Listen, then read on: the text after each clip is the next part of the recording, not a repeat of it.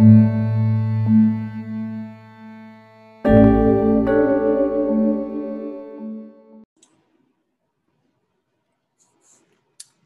pessoal.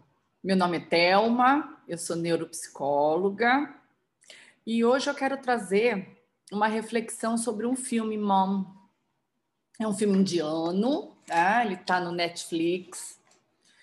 É um filme que eu assisti com dois olhares, opa, um olhar mais direcionado, né, na questão da maternagem da mãe, que a gente vai falar de uma madrasta, né, com a relação da sua enteada, e também aproveitando aí essas relações, né, de afeto, relações hum, de comunicação, também falar um pouco da família, né, principalmente dessa família contemporânea que a gente tem é, visto cada vez mais, né, como que a o conceito da família tem mudado. E com isso, vários afetos, né? A questão da estrutura, tanto emocional dos filhos e de outras pessoas que constituem a família também vão se alterando, né? Como a gente vê até o próprio, por exemplo, o espaço da mulher que ocupa hoje na família, completamente diferente ao que era com aquela família mais patriarcal, conservadora. Então vamos lá. Eu não vou dar muito spoiler, não, né? Quer dizer, mais ou menos, mas Mom ele vai falar sobre uma enteada, né, que não se dá bem com a madrasta, não acredita nessa relação e ela passa por um abuso sexual com quatro rapazes, né? Como uh, se trata o abuso sexual muito parecido como se trata no Brasil, né? Manipulando para que a culpa seja da vítima, né? Então, é, esse processo é feito e, e, as pessoas são liberadas, né? Os abusadores são liberados.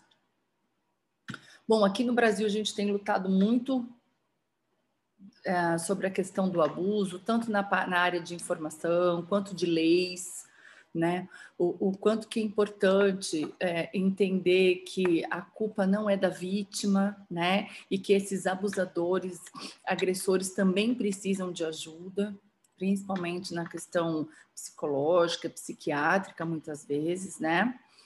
E eu acho que uma maneira da gente tentar diminuir né? Porque as estatísticas são assim uh, impensáveis, né? O tempo de que uma pessoa está sendo agredida no Brasil é, seria sim o olhar e o cuidado para esses abusadores.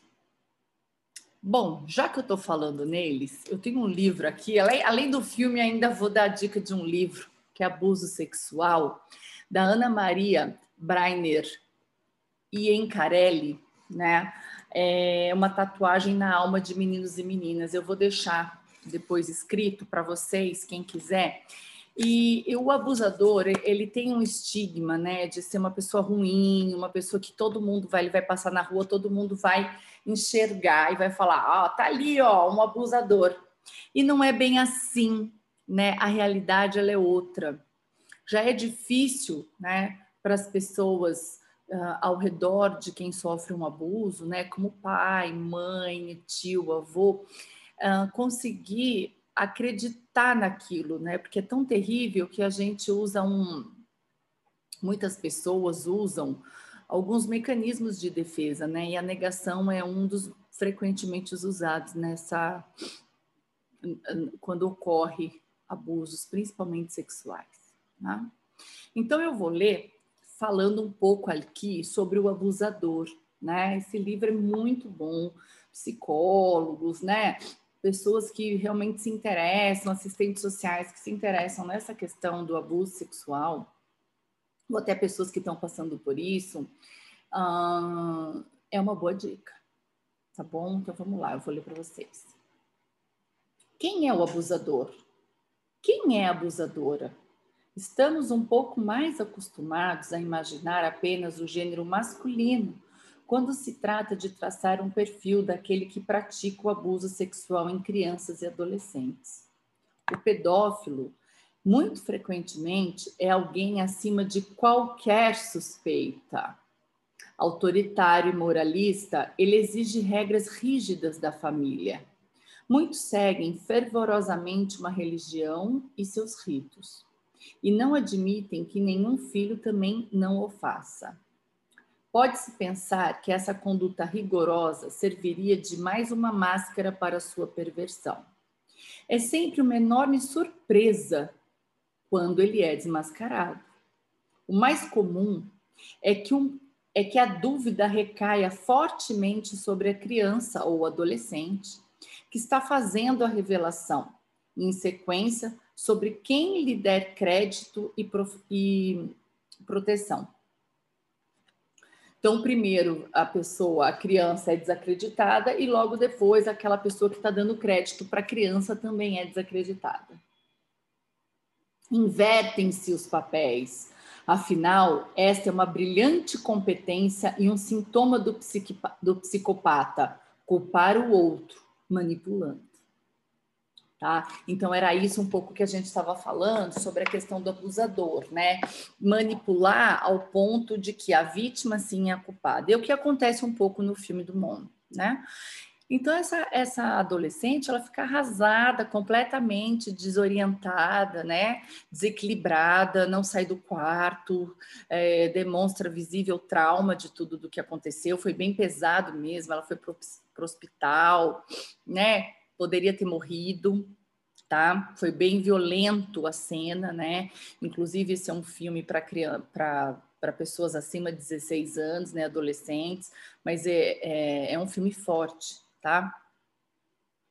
Bom, e o que que acontece? Essa, essa madrasta, né, ela mostra o instinto de mãe, por isso que a gente fala muito sobre a questão da maternagem, né? Quando ela vê a injustiça e, e ela vê a sua filha, né, uh, sofrendo, ela resolve fazer um plano de vingança para dar o que aqueles abusadores merecem, né? Numa sociedade tão machista, porque na verdade eles saem como se, assim, como se semana que vem eles poderiam fazer isso numa boa novamente, né? E aí a filha, a partir desse, dessa ação da mãe, ela percebe o quanto realmente aquela madrasta está sendo uma mãe para ela. Então isso é muito bonito de ver na relação, né? Isso também acontece entre filhos legítimos, né, sanguíneos, é, principalmente na adolescência, né? A criança busca a identidade dela, muitas vezes se afasta dos pais, não entende que aquela mãe está protegendo ou fazendo para o bem, né? Acha que o pai não entende nada, que a mãe não entende nada. E aí os conflitos, né? E a falta de comunicação vão sendo ampliados, né? Com, uh, confirmando que realmente a mãe não está nem aí, a mãe não sabe nada. E quando o adolescente, né, mais para jovem adulto, ou às vezes até quando vai ter o próprio filho, cai em si e percebe que aquele pai nada mais ou nada menos, ou a mãe, né, as figuras parentais, que às vezes nem são o pai e a mãe, podem ser avós, tios, né, irmãos mais velhos, estavam ali para realmente ajudar, né, fazer a diferença na vida dessas pessoas foi o que aconteceu no caso de Mom, né?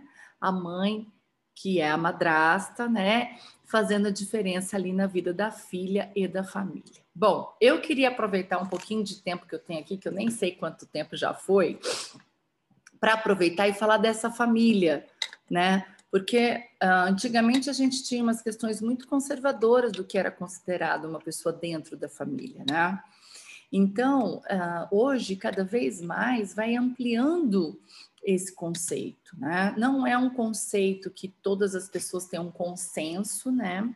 Eu peguei aqui, tá, um, um, artigo que se chama Um Olhar sobre Família na Perspectiva Sistêmica, né, uma abordagem da psicologia sistêmica. E daí, afunilando mais o artigo, né, o processo da comunicação no sistema familiar, da Maria Olivia Dias. Né? Então, ela vem explicando né, e concluindo que a família ela é uma construção social, né? O que a gente entende por família é o que foi construído há milhares de anos, o que vai se modificando e como a gente age, né? É, mas a gente não pode deixar de entender que a família é o elemento mais firme que existe na estruturação das pessoas, porque a família é o primeiro grande sistema na vida de alguém, né? E a partir dela que você se torna mais seguro e mais estruturante a sua personalidade, a personalidade, no caso aqui, do filho, né? Porque quando você já está constituindo a sua família, é você que vai é, firmar essa estabilidade né? ah, dos seus membros. Né? Então, ela vai possibilitar essa estruturação mais equilibrada ou mais desajustada, né? Depende aí, ou às vezes por, por situações, né? Ou instalado a desorganização, o desajustamento tá? Mas o que a gente sabe é que a família mais equilibrada, mais ajustada, participa positivamente para a formação da, da personalidade, né, do filho, dos seus membros, de uma maneira mais ajustada, tá? Eu queria ler também uma, uma, um parágrafo, né? Eu não sei falar bem nome de teórico, isso vocês vão ver ao longo dos, dos vídeos que a gente vai produzindo aqui, mas eu tenho que ler né? Então, espero que eu tenha acertado pelo menos alguns. Vamos lá. Então, Giddens, Amaro, Alarcão e Helvas, né? É, que fica aí para a gente entender como é dinâmica a família, né? Então, vamos lá. É, achei interessante esse conceito e queria passar para vocês refletirem, tá? São, então, o que é família, né? Famílias são entidades dinâmicas com sua própria identidade compostas por membros unidos por laços de sanguíneos, de afetividade ou interesse, que convivem por um determinado espaço de tempo, durante o qual constroem uma história de vida que é única e irreplicável. Coisa mais linda, né? Como é maravilhoso a subjetividade humana e das suas relações. É, eu acho que é isso, sabe? Eu acho que é um aglomerado de coisas, né? Que tem afeto, que, que é composta, né? De muita afetividade e que, que se constrói ali, né? Muitos sentimentos, hum, educação, né? Das próprias crianças, de como que vai formar essa formar esses cidadãos, enfim, é o início de tudo, né? Na nossa construção ali simbólica, construção de estrutura psíquica também é muito importante. Então esse filme, para mim, ele traz muito essa questão, né, do que como a família é importante para os membros que nela os constituem e como a questão do abuso sexual ainda, né, em várias sociedades, a gente está vendo um filme indiano, mas que parece que não, não seria muito diferente que a que aconteceria no Brasil, né? de como que a gente precisa parar e entender né? que esse abusador é que precisa de ajuda, é que precisa se responsabilizar pelos seus atos. Bom, pessoal, eu vou ficando por aqui, mas eu volto. Espero que vocês tenham gostado e que sirvam e que, que esse nosso bate-papo aqui sirva como reflexão para vocês, tá bom? Um grande abraço e até a próxima. Tchau, tchau.